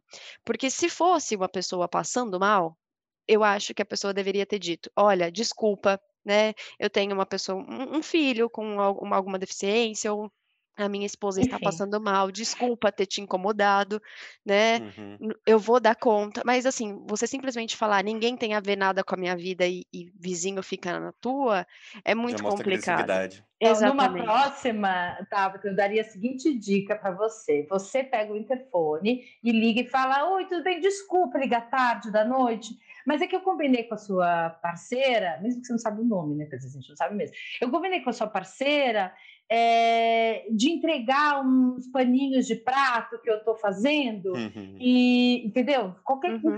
E pega uns três paninhos de prato da sua gaveta aí, para que a porta se abra. Uhum, Porque às vezes a situação é tal que a porta não vai saber que é isso. Se ele souber para que, que você está indo, talvez não abra mesmo. uhum. Né? Eu estou dando um exemplo besta aqui, mas algo do Sim. gênero. Achar um subterfúgio que não diga, eu sei o que está acontecendo. Excelente, excelente dica, porque Tá. na hora eu nem talvez pensei. até, Então é né? isso, para que Ah, você vou- pegue essa mulher e também. volta para tua casa, entendeu? Uhum. Assim, Sim. Eu ou- pensei ou até, então- casa, mas sai e vamos para rua. Sim. Aqui Sim, você sim. não pode ficar, né? Então, Não, às vezes, perfeito. inventar coisas desse tipo. Ah, eu tô vendendo Natura. E, e aí ela ficou de pegar o creme, eu só cheguei agora do trabalho, mil desculpas, tá? Como eu vi que tinha barulho, eu sei que ela pode me atender, vocês estão acordados, né? Que bom, então. Ela pode descer para vir pegar o creme aqui da Natura, ou eu vou aí, entendeu? Alguma coisa nesse sentido, e eu acho que é isso que o feminismo nos proporcionou a inteligência de que a gente pode e que juntas a gente pode muito mais. Excelente. Então Isso tá aí, Carol. faz a diferença. Aí tá, então, a resposta que eu poderia ter dado, né? Que você poderia ter dado para esta psicóloga que fez aquele relato, né? A quem serve? Serve a quem souber usar.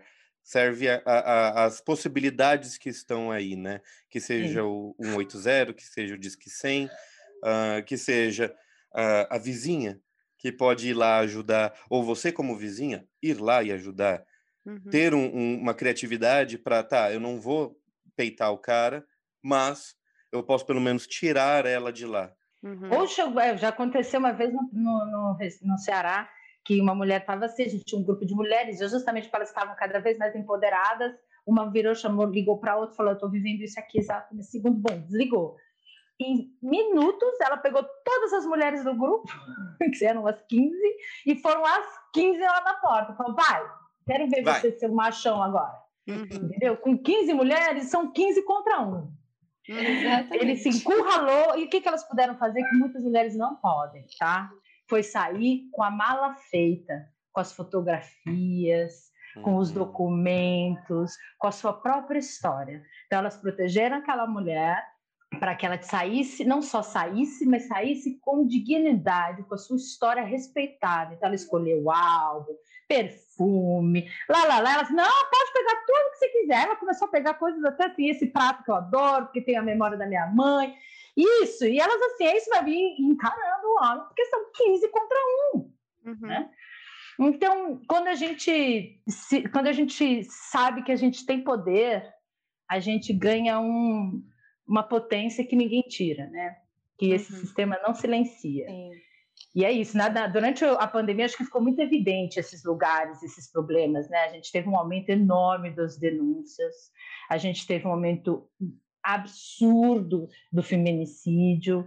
Então, a gente vive essa realidade constantemente. Eu estou trazendo essa- esses números para a gente não perder a dimensão e a escala desse fenômeno, né?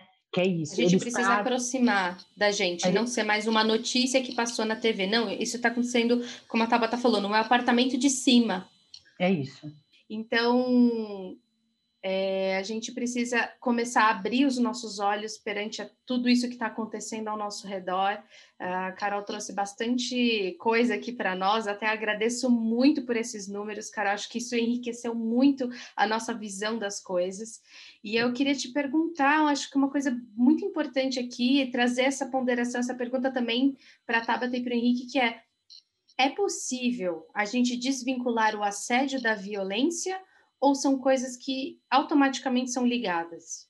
Não podemos desvincular o assédio da violência, primeiro porque é, né, o assédio está classificado como violência, mas principalmente pela entender essa concepção, ele viola um corpo, ele viola um sujeito. A violência, ela é relativa.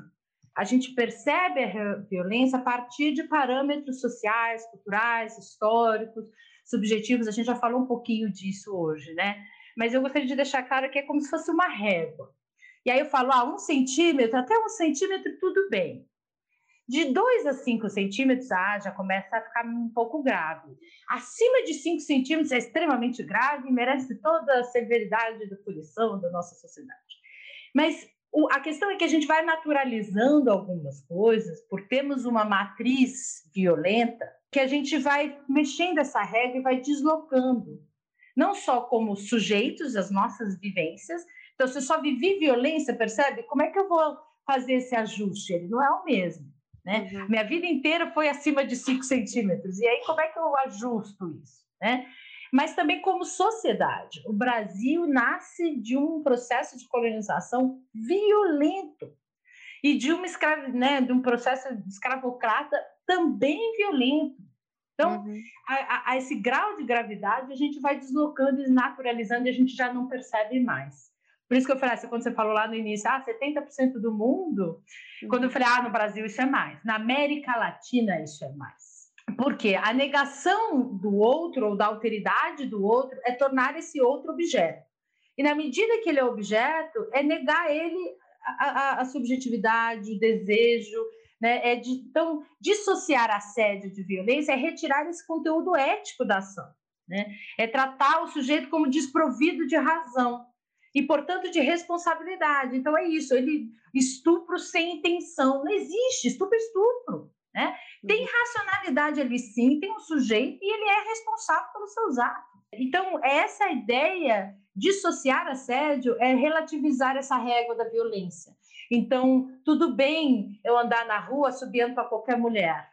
Né? Uhum. Não, não é tudo bem, não está tudo bem. Quando a gente diz não está tudo bem, o movimento feminista faz isso, é justamente para evitar que essa régua se desloque demais a tal ponto que violência já nem exista mais, porque é só violência o que temos. Né? Uhum. Então, Sim, são esses valores machistas e do patriarcal que a gente precisa é, é, essa recorrência da violência que vem mostrando para nós, na verdade, o quanto interfere né, nos casos. Então, é violência, não dá para dissociar, é, é, é, e ele vai, a violência vai constituindo e desconstituindo esses corpos, e no caso, o corpo feminino, e a gente precisa manter ajustada essa régua. Né? Isso é violência. Não está certo. Não é ok fazer isso. Não é ok você andar na rua e alguém pegar seu cabelo. Oi? Uhum. Né? Não é ok. Ah, mas eu não peguei no seu peito, no seu cabelo. Não importa. Não é ok. Você não sai pegando as pessoas na rua. Uhum. Você né? não faz isso com homem, né? Você não, não sai passando a mão em homem. Por que, que você vai passar a mão em mulher?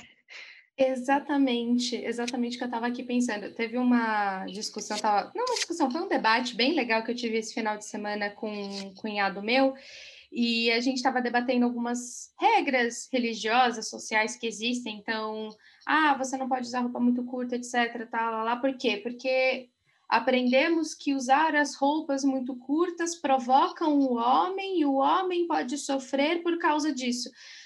E aí a gente estava debatendo sobre isso, falando assim, tipo, oi? Não, mas o meu eu? sofrimento pode, para você não sofrer. Então, meu é, sofrimento é permitido então, para que você não sofra. Exatamente. E aí... Então eu sou obrigada a ficar vendo um homem sem camisa, sofrendo isso. por isso, e. E, e então ele não, não pode me ver com uma, uma alça, né? Mas Exato. o ponto que, que o meu cunhado perguntou, ele falou assim: Mas, Bárbara, a roupa não provoca?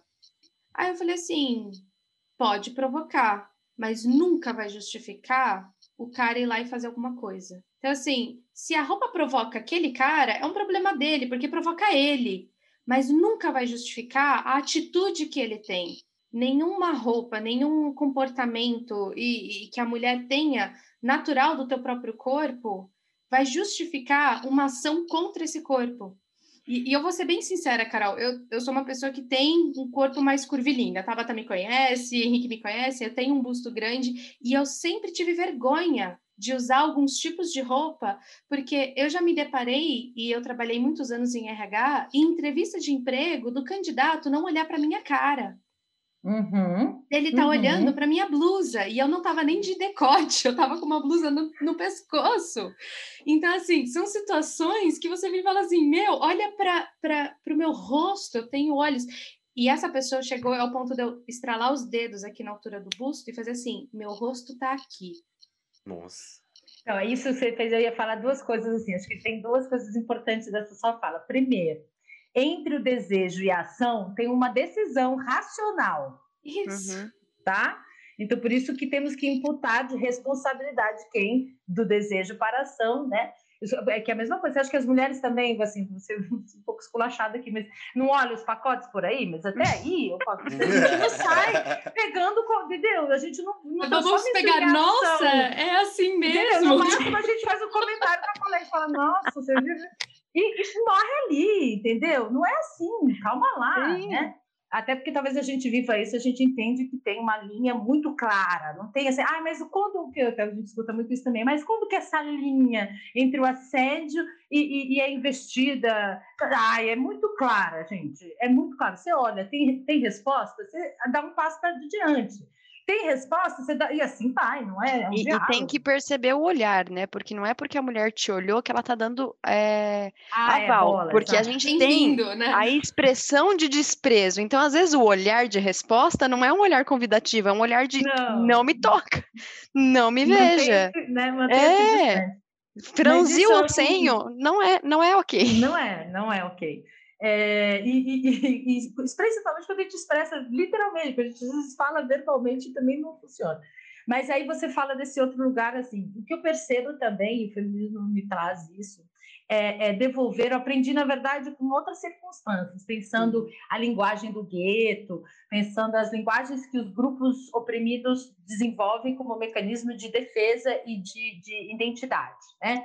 Então, as expressões, que nem o pajubá, Uhum. É para dizer, quem conhece aquelas expressões, que você, se você conhece, você é do nosso time, né? Se você uhum. não conhece, você não é desse campo, então imediatamente eu estou te distinguindo de nós. Uhum. Mas o que eu mais acho interessante desses mecanismos é que a gente bota o outro num lugar muito semelhante ao nosso dentro do campo de poder que temos. Que é, uhum. ah, entendeu o que é não conhecer, não fazer parte do clubinho? É um pouco isso. Então, quando você vira para o cara e constrange ele, você devolve a ele o constrangimento que é dele, não é seu. Uhum. Né? Assim, quando, quando eu me vejo numa situação que nem essa, que o sujeito está olhando para o meu peito, antes eu ficava meio assim, tipo, né? Porque eu, quem está constrangida sou eu. Agora eu descobri que eu tenho que devolver o constrangimento para ele. Eu falo assim: ah, você gostou do meu peito? Então, só que a gente está numa entrevista de emprego, tá? Aí a pessoa fica. fala, então, agora bem-vindo ao constrangimento, entendeu? O constrangimento é. é seu, ele não me pertence. Quem está inadequado não sou eu. A inadequação é sua, tá aqui. Pá, eu devolvo. Uhum. Entendeu? Então, quem está ouvindo, pense nisso. Devolva a inadequação que não é sua para quem de direito. Então, já que você me autorizou, eu, eu vou, vou, compartilhar uma experiência muito semelhante à da Bárbara. Eu trabalhei muitos anos com RH e uma vez eu fui fazer uma, uma seleção para vaga de auxiliar de logística, que é uma profissão predominantemente masculina, por uma questão de ter que levantar muito peso, né? Que também é, abre uma outra discussão se mulher não aguentaria, mas enfim, não é esse o ponto. E eu fui, aquela sala cheia de homem, porque é, eu trabalhava numa numa empresa que tinha muita vaga, e aquela vaga, a sala cheia de homens, 20 homens, e aí eles, entre eles, começaram a conversar a respeito de mim. E eu, mais nova, tava, tinha acabado de ser efetivada, ainda com pouco tato. Ele falou assim: Ah, eu, eu falei, ah, alguém tem alguma pergunta antes da gente começar? Ele falou assim: Ah, eu tenho uma colocação, posso falar? Eu falei, pode. Ele, você é muito bonita.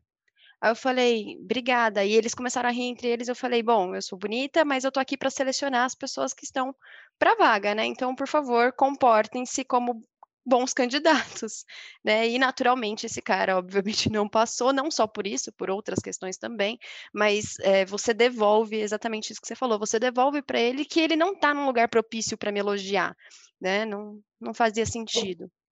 É, o inadequado é ele, né? não eu. Eu não fiz nada, a culpa não é minha. O inadequado é você. Devolver a inadequação, isso se aplica em tantas outras circunstâncias, não é mesmo? Mas... Uhum. É, e, e, a gente para para ver que tem inúmeras experiências que a gente tem. É, até a gente estava falando isso agora num mini intervalo nosso, a gente vai trazendo cada vez mais memórias e situações, mas é, acho que, Carol, a gente precisa ver também que há mudanças. Né? Nós estamos vivendo um momento de abertura de fala, de espaço.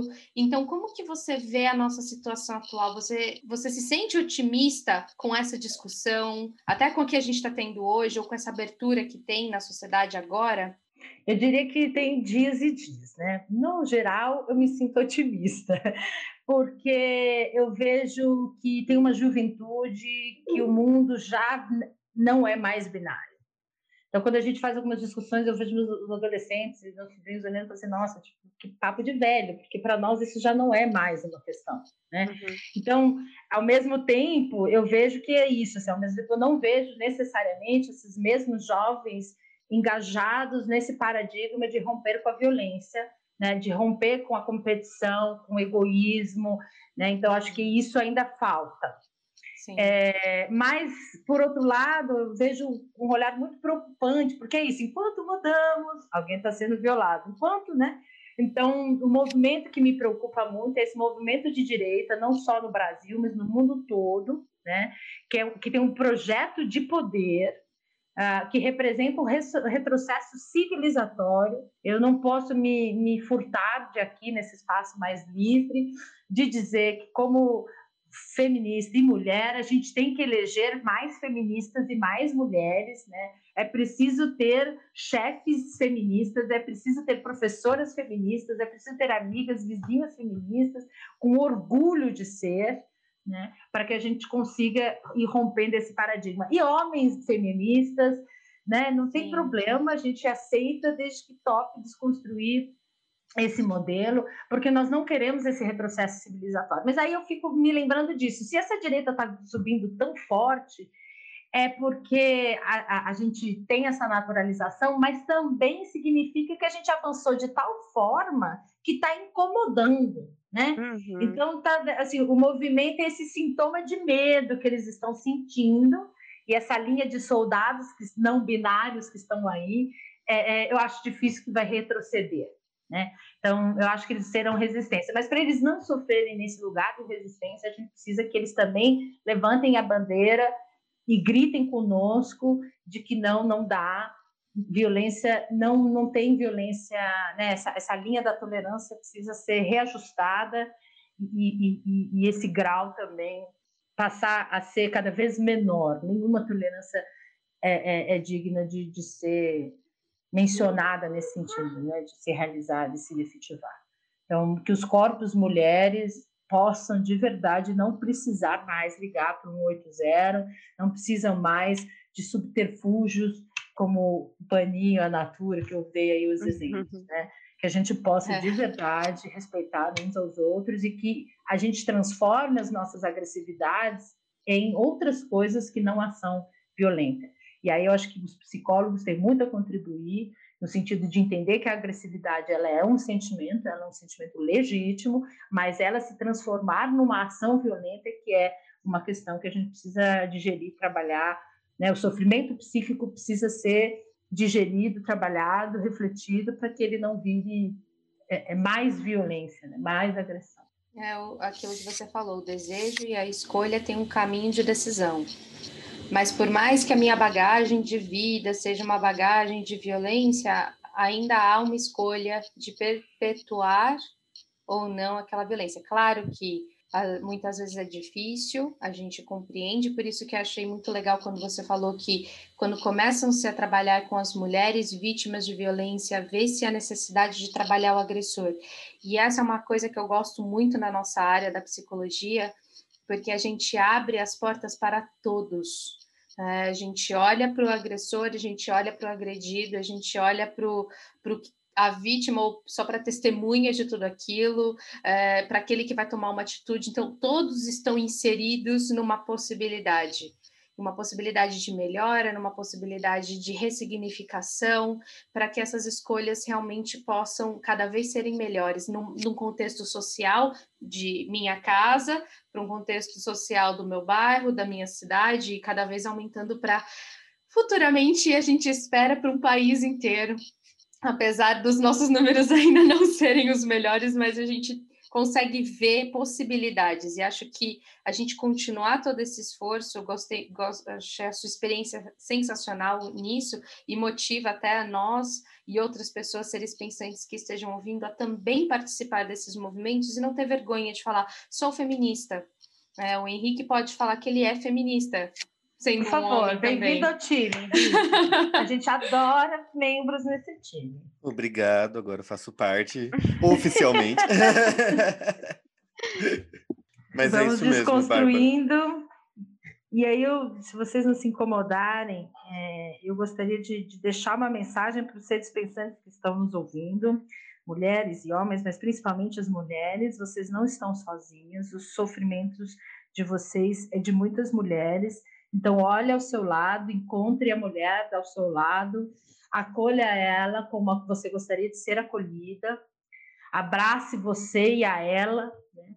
é, as suas dores, os seus sofrimentos, transforme ele em potência, em, em, capacidade de não querer aquilo, de encontrar nessas experiências o limite do que eu não quero ser, do que eu não quero para mim, do que eu não quero para minha filha, para minha sobrinha, e a partir daí a gente vai, a gente não sabe para onde a gente vai, né? Assim, o caminho ainda não está dado, a gente vai construir junto, mas a gente já sabe aonde a gente não quer percorrer, né? E isso já é muita coisa. Então abrace o que você não quer, vamos caminhar adiante para a gente reconhecer que existe um estuprador no seu caminho, mas a gente pode resistir a ele se a gente se juntar como mulheres, né? E, e, e como sujeitos, como todos temos nossas potências, vamos usar essas potências para construir relações positivas, solidárias, cuidadosas, carinhosas e acolhedoras da diversidade humana.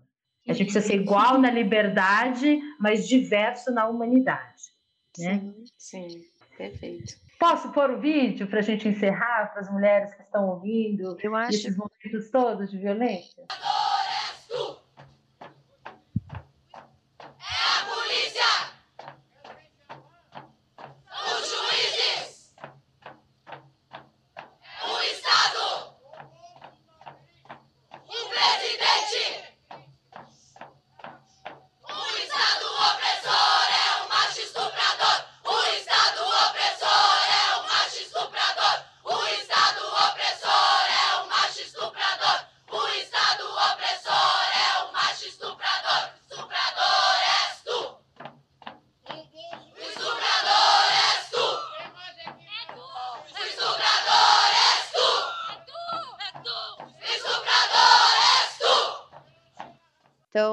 Abrir aqui a minha fala, eu acho que o que a gente acabou de ouvir é, é muito chocante, porque assim, é incômodo ver, na verdade, vocês não estão vendo, eu vou ver se, se, a gente deixa na descrição o vídeo que a, que a Carol compartilhou, mas são mulheres, né, num, num lugar aberto, com vendas e quase que numa marcha ali, e é, bradando, brandando palavras que são muito fortes, né? acusando as pessoas, mas por um lado, eu acho que isso tira a nossa culpa de ser mulher, de ter nascido mulher.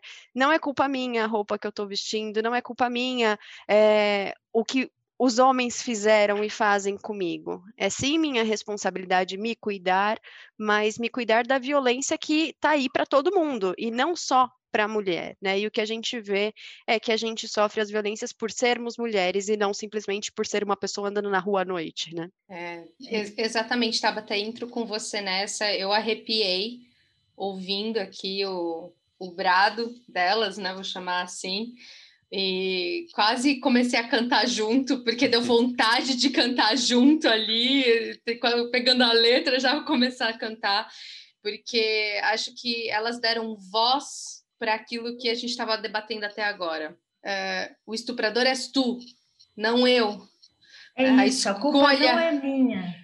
Isso, exatamente. E, e, acho que a gente abrir esse espaço para a gente falar sobre isso, trazer à tona, é incômodo, é incômodo e ótimo que incomode, porque a gente tem que sair dessa comodidade porque ela mata. Uhum. A gente e, precisa e sair dessa você, comodidade. Henrique, ouvir isso. Eu acho que eu tô um pouco chocado ainda, porque é, vendo o vídeo, né, com vocês, enquanto tocava o áudio para vocês, seres pensantes, é uh, a forma com que elas é, simbolizam até com a dança, né, com é, é como eu esqueci agora o termo, é quando várias pessoas dançam juntas dessa forma. Coreografia? Não, um stop motion, mob, mob. mob. Isso, isso, mob. Uh, e, e a, a, dança, a coreografia em si, ela, ela representa exatamente o que elas estão cantando. Elas se abaixam, acuadas, mas aí elas se levantam, e aí elas apontam para o estuprador, e aí elas mexem os braços, mostrando força. É, não fizeram esta pose, mas eu me lembrei muito daquela pose clássica do feminismo, né? É, yes, we can do, né? Que é uhum. segurando assim o muque. É, muito uma força tremenda e foi o que a gente estava conversando até em alguns exemplos em algumas coisas que uh, quando se mobilizamos né quando todas aquelas mulheres cantam juntos juntas, né? O que elas estão falando é: não estamos sozinhas, você também não está. Uhum. Podemos lutar contra o sistema, podemos lutar contra o patriarcado e contra a, o nosso governo que não ajuda também muito nisso, né?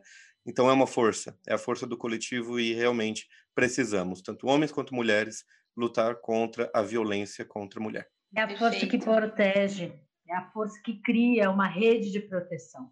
Né? E aí você falou da, da, das simbologias, aqui, só para traduzir, o lenço verde no pescoço é a luta do aborto, a uhum. venda preta no olho é a injustiça que não quer ver, esses uhum. nossos reclames né? É, e direitos. E, e aí, se vocês perceberem, a, a música todo o tempo, quando a gente está falando do sistema, ela é super seca e dura, uhum. né? porque é assim que está dado. E aí, quando vai para a libertação de nós, que é, e a culpa não era minha, nem né, como estava, nem como eu vestia, aí é alegria, é pulsante, né? É, uhum. é, é, é, alegre, é dança, né? Uhum. Já não é mais soldados, macho soldado, né? É uhum. É dança. Então, é isso que a gente está pedindo: que a gente se proteja, crie uma teia, mas que todo mundo incomodado com esse sistema, então, o homem que a filha não recorre a ele nos momentos mais frágeis de emoção e recorre à sua esposa, né? um pai zeloso que, que não pode viver isso, ou o homem que quer chorar e não pode chorar, o homem que quer usar uhum. saia e sem ter a sua masculinidade questionada, né? Que, que a gente possa, e aí o feminismo dá essa abertura para a gente. A gente é diversa, a gente acolhe toda e qualquer forma, né? Uhum. Não tem problema. Todas as formas de humanidade valem a pena. As Sim. violências não, mas toda forma de humanidade vale a pena e juntos a gente sempre será muito mais forte e muito mais potente. E era uhum. isso. Perfeito. Obrigada, viu, gente? Perfeita. Pelas então reflexões. Então... Espero que os nossos ouvintes tenham aproveitado e que vocês também. É, claro, com eu, certeza. Com certeza, e gente, muito obrigada mesmo. A gente vai encerrar por hoje esse nosso episódio, que não tem muito mais o que falar depois desse brado. Então, seres pensantes, espero que tenham ficado incomodados e vamos seguir adiante, vamos continuar a abrir esses espaços de fala, esses espaços eh, de abertura e de acolhimento para essas mulheres, para esse corpo mulher que precisa de acolhimento também. Então, muito obrigada, Carol, por estar aqui. E agora eu vou passar de volta o bastão para o Henrique para ele fazer a finalização aqui do nosso podcast hoje. Gratidão. Muito obrigado, Bárbara. Muito obrigado, é, Carolina, é, Lanfranchi. Pronunciei certo? Lanfranchi, é. Lanfranchi.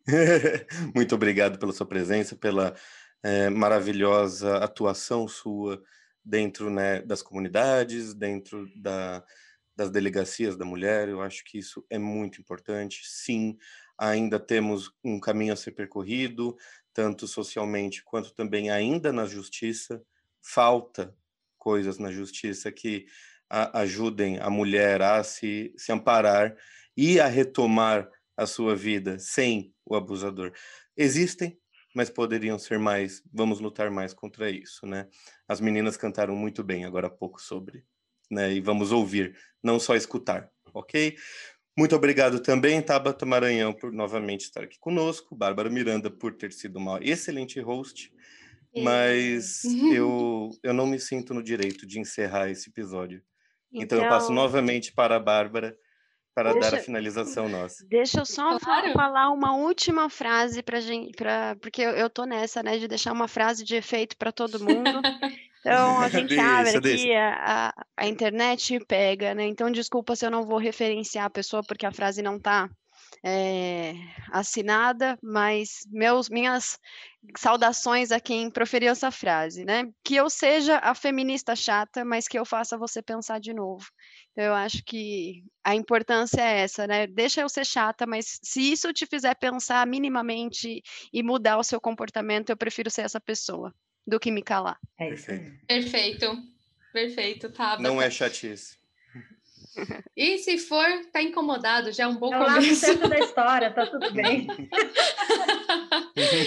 então tá bom, vamos lá. Obrigada, gente, de novo por todos vocês estarem aqui e para vocês também seres pensantes, vocês são convidados a nos acompanhar no nosso site www.inset.com.br e também nas nossas redes sociais. Todos os nossos links e textos que a gente discutiu aqui, e tudo mais, o vídeo que a gente ouviu, é, vão ficar na descrição e vão ser referenciados aqui na parte de descrição do YouTube e do Spotify.